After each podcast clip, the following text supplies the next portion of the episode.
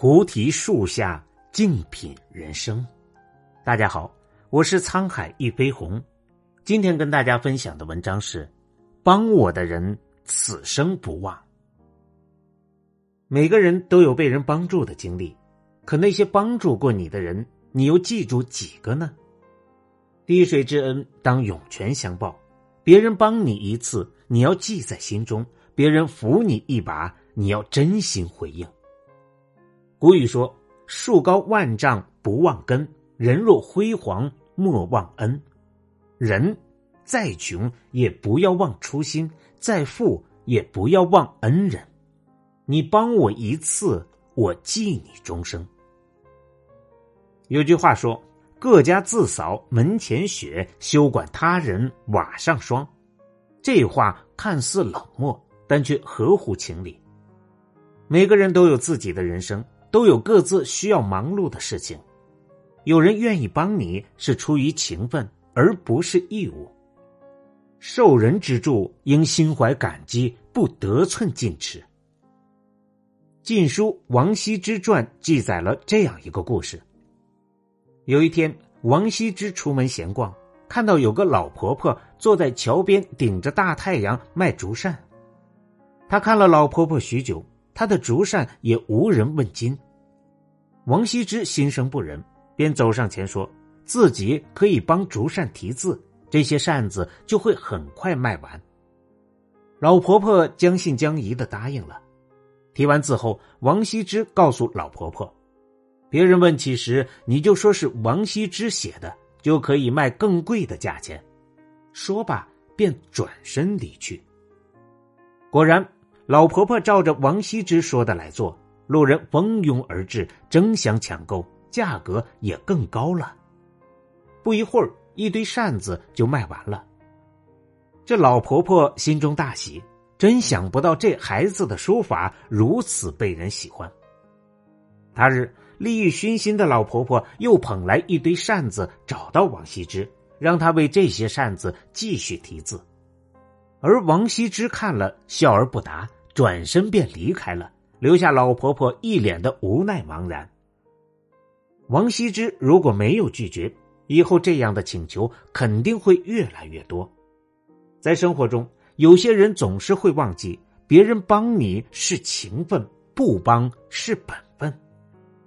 没有人生来就是为了帮你。遇到难题，向别人请求帮助，若是得到帮助，要心存感激。若是被拒绝了，也不必心生怨恨。有句老话说：“穷在闹市无人问，富在深山有远亲。”富时不怕没人知，穷时眼前无人识。世事皆如此，在你患难时，鲜少有人会出手相助。碳虽便宜，但在你饥寒交迫时，却比任何东西。都来的珍贵。在齐白石众多的画作中，有一幅《雪中送炭图》，其背后的故事常为人们津津乐道。那时齐白石刚到北京，生活很落魄，他的画风被人认为太俗，并不被画界所认可，导致他的作品卖不出去。没有收入来源的他风餐露宿，因为出生普通农民家庭。很多有名人士都不愿意与他结交，也不愿意帮助他。后来，在机缘巧合下，他结识了当时很有名气的梅兰芳。虽然只是一面之交，但梅兰芳十分欣赏他。有一次，齐白石去到一个大户人家，给主人画寿像。那天有很多达官显贵、有名人士来到那个人家里贺寿。没有人注意到角落里的齐白石，而梅兰芳一进来就直奔齐白石过去，并借机向众人介绍齐白石。从那以后，齐白石的名声渐渐在业内传开了，越来越多人赞赏他的画作。事后，齐白石还特意做了一幅《雪中送炭图》送给梅兰芳，并提了一句诗。而今冷落长安市，幸有梅郎识姓名。有句话说：“酒肉兄弟千个有，落难之中无一人。”一个人在贫穷时，他很多身边的人都会选择远离，能留下来的少之又少。能在你患难时出手相助的人更是难得。这样的恩情应铭记于心。懂得感恩是一个人最重要的品质。《诗经》中说。投我以木桃，报之以琼瑶。别人帮你，即使无法及时报答，也要心怀感激铭记。穷苦大学生郝武德为了付学费，在寒冬里挨家挨户的推销货品。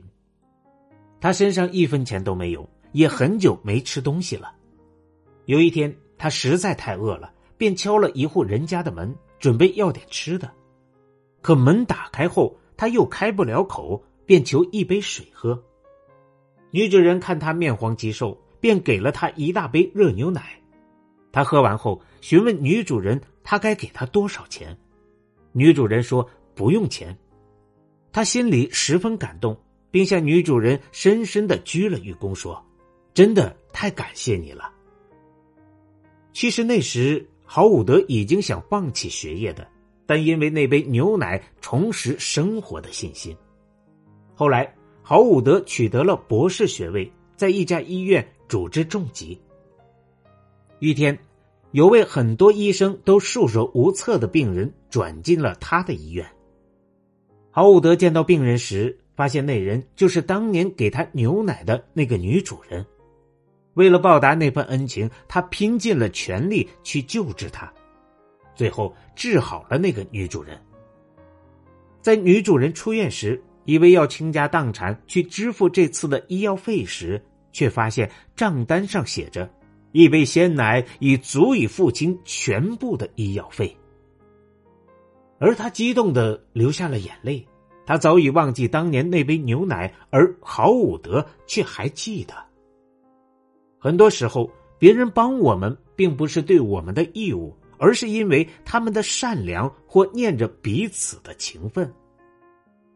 丹尼尔·迪福说：“我们老是感到缺乏什么东西而不满足，是因为我们对已经得到的东西缺少感激之情。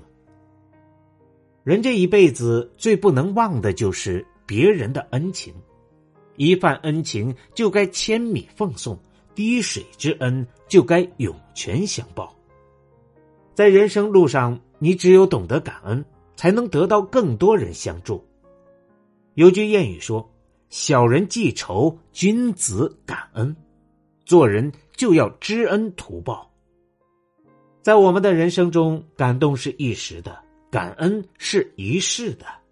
滴水之恩当涌泉相报，受人恩惠应没齿难忘。你帮我一次。我会记你终生。感谢大家的收听，本节目由喜马拉雅独家播出。